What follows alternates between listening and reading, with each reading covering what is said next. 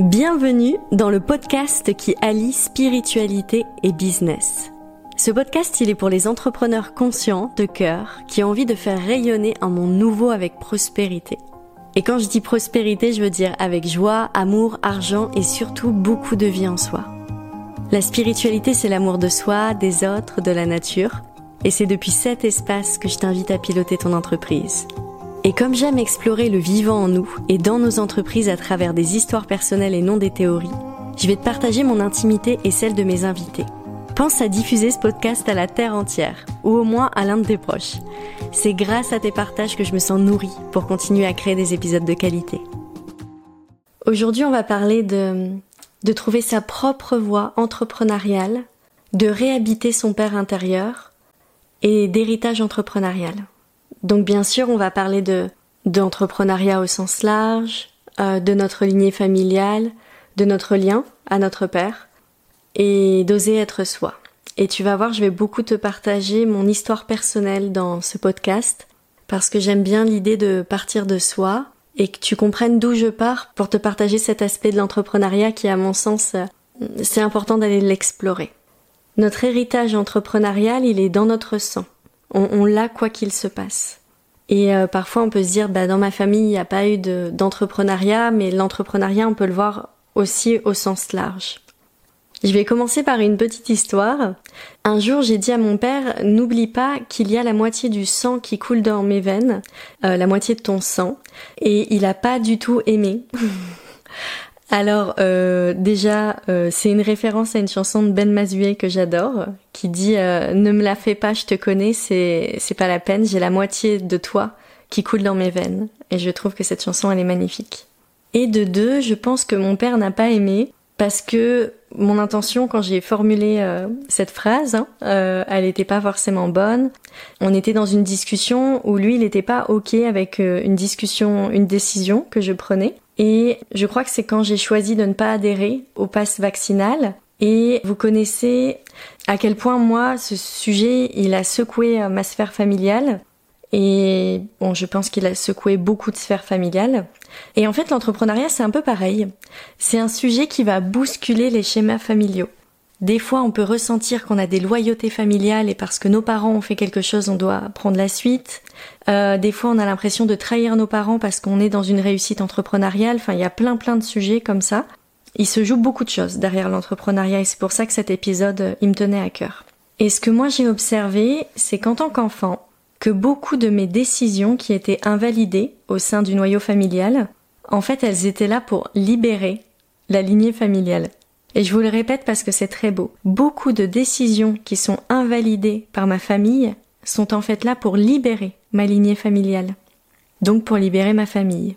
Donc sur Terre, si je regarde, moi en tant que terrienne, en tant qu'humaine, mes décisions entrepreneuriales qui ont souvent été rejetées, ce que je comprends, mais dans le ciel, si je regarde dans le cosmos euh, en conscience avec bien plus grand, je me sens grandement applaudie par ma famille.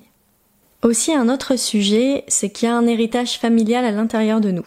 Par exemple, en ce qui me concerne, j'ai une culture du risque. Et c'est quelque chose qui est assez valorisé, euh, je l'avoue, dans l'entrepreneuriat, c'est quand on ose faire des gros investissements d'un seul coup, tellement on croit en soi, en fait. Et je pense que cette culture du risque, elle provient de mon père. D'après mon père, mon grand-père n'avait pas du tout la culture du risque. Il était fonctionnaire à la SNCF, donc vous voyez, il y avait une sorte de, de sécurité mais je pense que mon père doit aussi sa culture du risque à mon grand-père. Quand j'avais 12 ans, mon père il a hypothéqué la maison familiale avec deux enfants qui faisaient leurs études et deux enfants de 12 ans. C'était moi et ma sœur, les petites dernières, les jumelles. Donc il a hypothéqué la maison pour monter son entreprise. Et je sais pas si, si tu te rends compte, quatre enfants, ma mère qui s'occupait de nous et qui allait reprendre ses, ses études pour devenir aide-soignante, et mon père qui hypothèque la maison. Il n'y avait aucune sécurité financière au sein de la famille. Et un jour, je lui ai demandé comment il avait fait. Et il m'a dit que l'option d'échec, elle n'existait pas pour lui. Et qu'il dormait pas super bien la nuit, mais qu'il avait eu cette audace et il croyait très très fort euh, en ce qu'il faisait. Et là, aujourd'hui, avec mon regard d'adulte, quand je regarde euh, moi, petite fille qui était avec euh, ce père là, qui était en train de mettre toutes ses cartes sur la table tellement il croyait en, son projet, moi ça m'inspire. Je trouve ça tellement beau de, mon regard. Et je me dis pas, ouais, il a pris des risques, qu'est-ce qu'il a fait avec sa famille, il aurait pu nous mettre dehors à la rue parce que l'histoire se finit plutôt bien. Je me dis, mais quel courage en fait. Merci, euh, je suis euh, honorée d'avoir été euh, à ses côtés, d'avoir été élevée par mon père. Je trouve ça très touchant. Et par ma mère aussi, qui a pu l'accompagner parce que, bah, en tant que compagne, avec quatre enfants, ça doit, ça doit faire un peu peur. Un jour, mon père, il m'a dit qu'il ne voulait pas qu'on reprenne son affaire, donc euh, son entreprise qu'il avait montée, qu'il avait eu trop de soucis et trop de pression. Et aujourd'hui, c'est son fils spirituel, enfin son fils, euh, on dit que c'est son fils adoptif, qui a repris son entreprise. Donc il n'y a pas eu d'adoption. C'est Alex qui a quasiment mon âge. Et lui, il est arrivé dans l'entreprise en alternance il y a très longtemps. Et il a eu une relation père-fils spirituelle qui s'est créée euh, entre mon père et Alex. Et pour lui qu'Alex reprenne l'entreprise, c'était ok, mais que nous, ses quatre enfants, un de ses quatre enfants reprennent l'entreprise, il ne l'avait pas du tout imaginé et il ne le conseillait pas. Il avait peur qu'on devienne entrepreneur, et euh, ce qui est le plus drôle aujourd'hui, c'est qu'il se retrouve avec quatre enfants qui sont tous les quatre entrepreneurs. Il y a pas longtemps, mon père a dit à ma sœur que s'il avait su, dans l'entrepreneuriat, il se serait entouré. Que pour lui, c'était une des grandes règles de l'entrepreneuriat euh, aujourd'hui. Et c'est pas réellement ce qu'il a fait. Lui, il a toujours voulu euh, faire les choses seul pour se prouver des choses à lui-même, je pense. Il avait une grande confiance en lui, peut-être moins euh, confiance auprès des autres. Et puis, je pense que c'était aussi une autre époque. Alors moi, pour ma part, je n'ai jamais écouté aucun conseil entrepreneurial de mon père. Et je pourrais dire que ma réussite, elle n'est pas du tout due à lui. Mais voilà, j'ai son sang, comme je l'ai dit tout à l'heure, qui coule dans mes veines et je pense que le goût du risque, la résilience, la passion, l'audace, ça fait partie de ce qu'il m'a transmis subtilement. C'est-à-dire que je n'écoute personne et que si j'ai une idée en tête, je fonce. Et ça, c'est clairement lui. Alors j'écoute personne, c'est pas vrai parce que justement, moi aujourd'hui, je trouve que dans l'entrepreneuriat d'aujourd'hui, on sait très bien s'entourer. Que ce soit avec des réseaux d'entrepreneurs, des masterminds, etc. C'est je trouve ça tellement beau l'entrepreneuriat euh, qui nous est proposé aujourd'hui. Par contre, j'écoute beaucoup ce qu'on me dit, mais la validation intérieure, elle est très personnelle et à mon sens, c'est important que ça reste euh, au niveau de ma, souveraineté, que ce soit respecté. Si on commence à me donner des conseils ou qui soient pas calibrés sur moi et que je sente pas que ça rentre dans mon fort intérieur et que je me respecte, là je mets un grand stop. Et je l'ai vécu euh, plusieurs fois dans ma vie ou quand je disais oui, je veux développer ça dans mon entreprise, il pouvait y avoir des personnes qui se moquaient de moi ou qui me disaient ça ne va jamais marcher. Et en fait, tout ce que j'ai entrepris, ça pouvait paraître peut-être un peu fou, mais pour moi, ça a fonctionné. Donc si j'avais un conseil à vous donner, c'est euh, c'est plus qu'un conseil d'ailleurs, parce que c'est ce que c'est là où je vous accompagne au sein des Terres d'Alma, c'est partez de vous, de vos intuitions profondes, de ce que vous avez envie de réaliser. Et si personne ne l'a jamais réalisé, bah c'est ok, parce que c'est peut-être à vous de le faire et de le réaliser. Un jour, j'ai écouté une interview de je ne sais plus qui qui disait que l'erreur de notre génération actuelle, c'était de ne pas écouter les anciens et de tout rejeter. Et ça, ça m'a fait un déclic. Pour ma part, j'écoute mon père, son expérience dans le subtil, euh, beaucoup, comme j'en ai, ai témoigné juste avant. Par contre, je n'écoute pas ses peurs. Parce que mon père, quand il me donne des conseils, c'est pour me mettre en sécurité. Et c'est sa posture de père qui parle, c'est pas sa posture d'entrepreneur. Donc je comprends son intention, mais si je l'avais écouté, je n'en serais pas là où j'en suis aujourd'hui. Je serais peut-être cadre à la SNCF parce que mon dernier emploi de salarié c'était chef de projet chez IDTGV qui est une filiale de la SNCF. Et ça d'ailleurs c'est un comble par rapport à mon histoire familiale parce que mon grand-père il travaillait à la SNCF comme je l'ai dit tout à l'heure et, lui-même était rejeté euh, dans le schéma par mon père. Donc je, trouve que il y a quelque chose qui se boucle dans l'histoire familiale et je vous invite aussi euh, à observer vos histoires familiales parce que c'est plutôt beau euh, à voir. Aujourd'hui, ma seule sécurité, elle est avant tout intérieure. Elle ne se trouve pas dans une institution, dans une entreprise. Alors je pourrais tout perdre, je me sens en sécurité, car j'ai une confiance infinie dans mes ressources intérieures.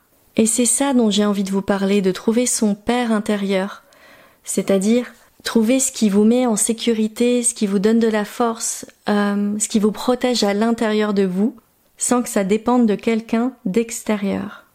J'ai eu envie de faire ce podcast aussi parce qu'il y a quelques semaines, j'ai eu euh, une personne qui était intéressée par le mastermind de téléphone et elle se sentait noyée dans un brouillard de peur. Elle a pris conscience en parlant que c'était le nuage de peur de sa mère et qu'elle ne pouvait pas comprendre ses choix entrepreneuriaux. Sa mère ne le pouvait pas. On dit souvent en psychologie que pour avancer, il faut tuer le père, et que l'idée c'est de pouvoir reconnaître son père intérieur. Alors la voie de l'entrepreneuriat, c'est de devenir vous-même votre propre mère et votre propre père. Et ça c'est une alliance entre les énergies masculines et les énergies féminines. Et ce que je vous propose, c'est de le faire sans vous couper de vos racines. Aujourd'hui, après avoir tant rejeté ce que mon père a réalisé et m'être coupé de mes racines, et ça c'est un processus qui a été pour moi indispensable pour créer ma branche et trouver ma propre voie, aujourd'hui je refais partie de l'arbre familial. Et en même temps, en parallèle, je sais intérieurement, et ça c'est très fort en moi, que mes véritables guides, ce sont le ciel et la terre. C'est ma foi et ma connexion au divin qui me guident au quotidien dans mon aventure entrepreneuriale et non pas une loyauté familiale. Alors ce que je vous propose quand vous avancez comme ça dans l'entrepreneuriat et quand vous dirigez votre entreprise depuis une posture intérieure, c'est de ne pas écouter vos parents. Parce que vos parents, ils vont pas avoir les meilleurs conseils. Euh, souvent, ils n'ont pas connaissance de votre métier et notamment de l'entrepreneuriat de la nouvelle terre. Et aussi leurs conseils, ils sont teintés de peur. Parce qu'ils veulent vous mettre en sécurité. C'est par amour hein, qu'ils font ça. Et ça, c'est tout à leur honneur. Alors si aujourd'hui, et quel que soit ton âge, parce que le sujet des parents, il se joue euh, autant quand on est très jeune que quand on est ado, jeune adulte, et ça peut continuer à 40, 50 ans, 60 ans. En fait, ça continue jusqu'au bout, tant qu'on n'a pas établi notre père et notre mère intérieure, et ça, ça s'œuvre, enfin ça s'œuvre, ça se réalise tout au long de notre vie. À chaque fois, on se dit ah c'est bon, c'est fait, et on a toujours un nouveau challenge qui nous ramène à ériger euh, nos pères et nos mères intérieures. Et c'est très beau, c'est parfait parce que c'est un magnifique chemin de vie. Donc aujourd'hui, si tes parents, ils te guident en écoutant la voix de ton âme et en étant en paix avec le fait que tu puisses tout perdre parce que tu pourras te relever, oui, tu peux les écouter. Mais sinon, je t'invite à prendre du recul. Quant à moi, dans mon parcours, je n'ai jamais écouté les conseils de mon père.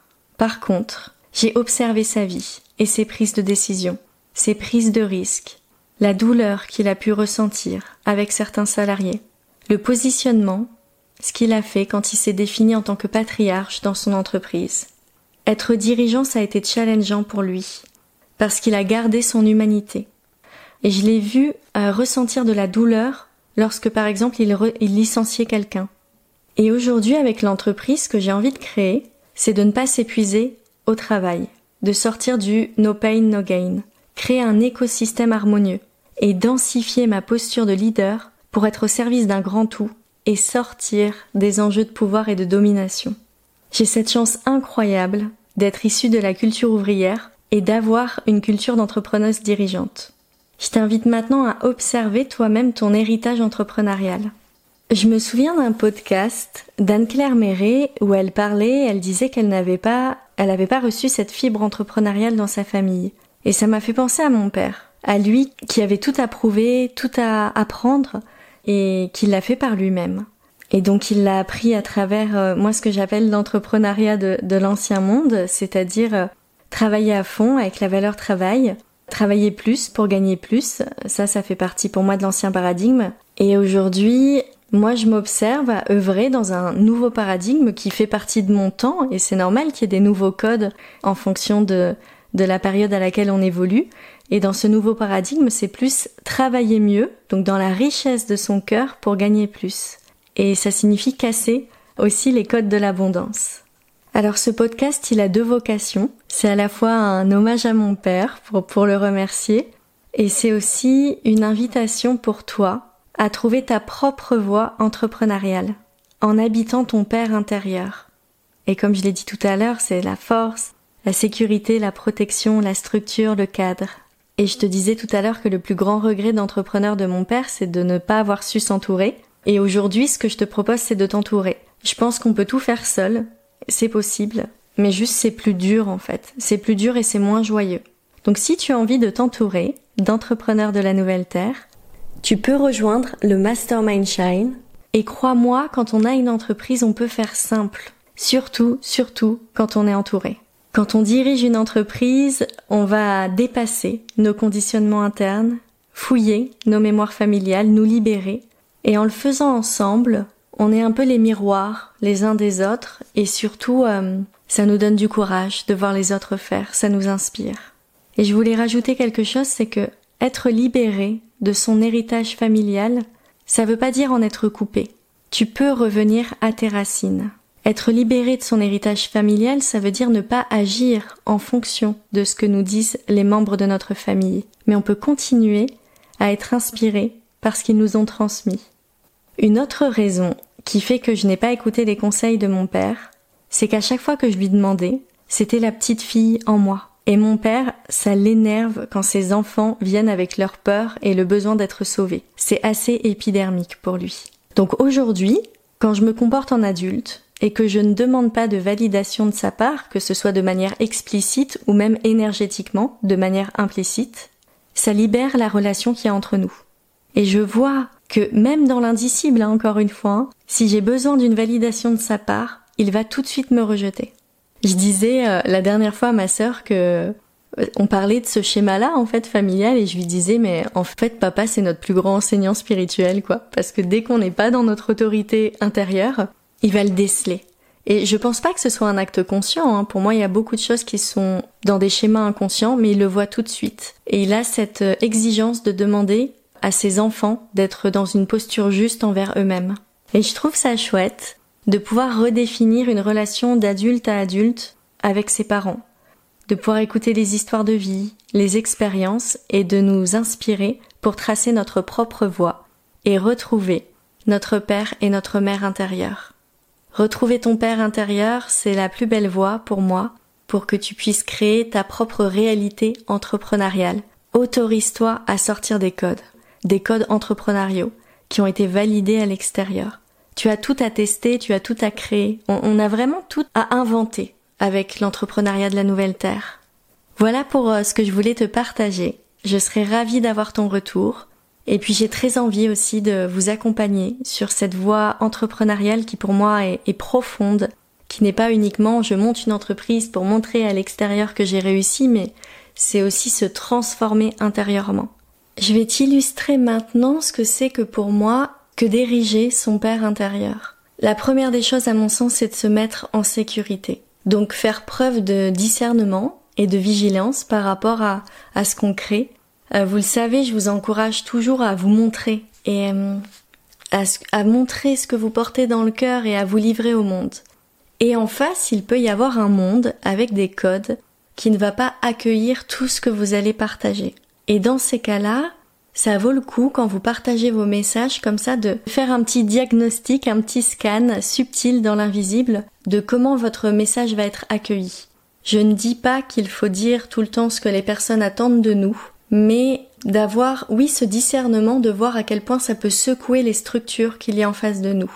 Je donne un exemple concret, vous le savez, et j'en ai parlé au tout début de l'épisode. Moi, j'ai eu un, positionnement pendant la crise du Covid, un positionnement assez ferme où pour moi c'était impensable de montrer euh, un pass pour aller dans un endroit. J'ai trouvé que ça allait trop loin. Mes limites, elles ont été euh, très grandement dépassées. Et je me suis exprimée sur le sujet parce que pour moi, ça illustrait ce qui se passait avec notre souveraineté intérieure. Comment on est capable de se positionner. C'est aussi ça, hein, le père intérieur, c'est poser ses limites. Et là, je parle par rapport à mes croyances personnelles. Si vous avez d'autres croyances, incarner vos croyances à vous en fait. C'est chacun qui par rapport à ses valeurs, vraiment à ce qu'on est, euh, à ce qu'on contacte en nous, à notre conscience évolutive, c'est à nous de voir comment on veut positionner notre sécurité, notre père intérieur. En tout cas, moi je l'ai positionné. Et il était clair euh, que pour moi que je ne le, le chantage ne fonctionnerait pas sur moi. Il m'a vraiment il m'a affecté, euh, mais ça m'a permis aussi de d'ériger une certaine structure et de dire ça c'est ok, ça c'est pas ok. Et je me suis exprimée aussi parce que pour moi de porter ma voix, c'est ça. Mon père intérieur, il est là pour dire euh, je suis là, je suis présente et je ne suis pas d'accord avec tout. Dans le respect de l'autre, hein, bien sûr, c'est hyper précieux et important à mes yeux. Et ce qui s'est passé dernièrement, c'est qu'il y a une personne qui écrit un dossier, un journaliste, sur les sphères complotistes, sur euh, les naturopathes, sur ce qu'il appelle la pseudomédecine, pour dénoncer les, les déviances et sur les business formations aussi. Et cette personne, elle s'est abonnée à ma newsletter.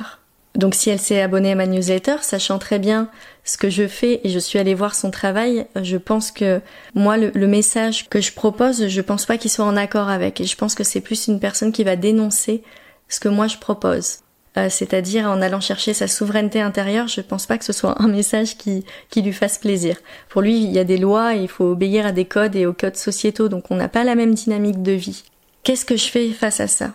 Je dresse mon père intérieur. C'est-à-dire que je vais revenir dans ma respiration, je vais m'écouter, écouter mes besoins. Cette histoire, elle m'a mise en insécurité. Donc je suis allée traverser mes peurs pour me remettre en sécurité. Et pour vous raconter mon processus, parce qu'il y a vraiment plein de manières de se remettre en sécurité, mais pour vous raconter ce qui s'est passé pour moi cette fois-ci, je ne sais pas pourquoi, mais j'ai écouté une part en moi qui m'a invité à faire ça, j'ai dressé la liste des pires scénarios qui puissent m'arriver. Comme par exemple, on fait un procès au Terre d'Alma, on ferme les Terres d'Alma, je perds tout, je perds tous mes clients parce que plus personne veut me suivre, parce que je suis une personne dangereuse pour la société. C'est allé très loin dans ma tête, hein. j'ai même imaginé qu'on m'enferme et qu'on me mette en prison. Et je me suis dit, Amandine, à quel moment tu te tais? Et tu, rentres dans les moules de la société et voilà, tu fais comme tout le monde et comme ça on vient pas t'embêter.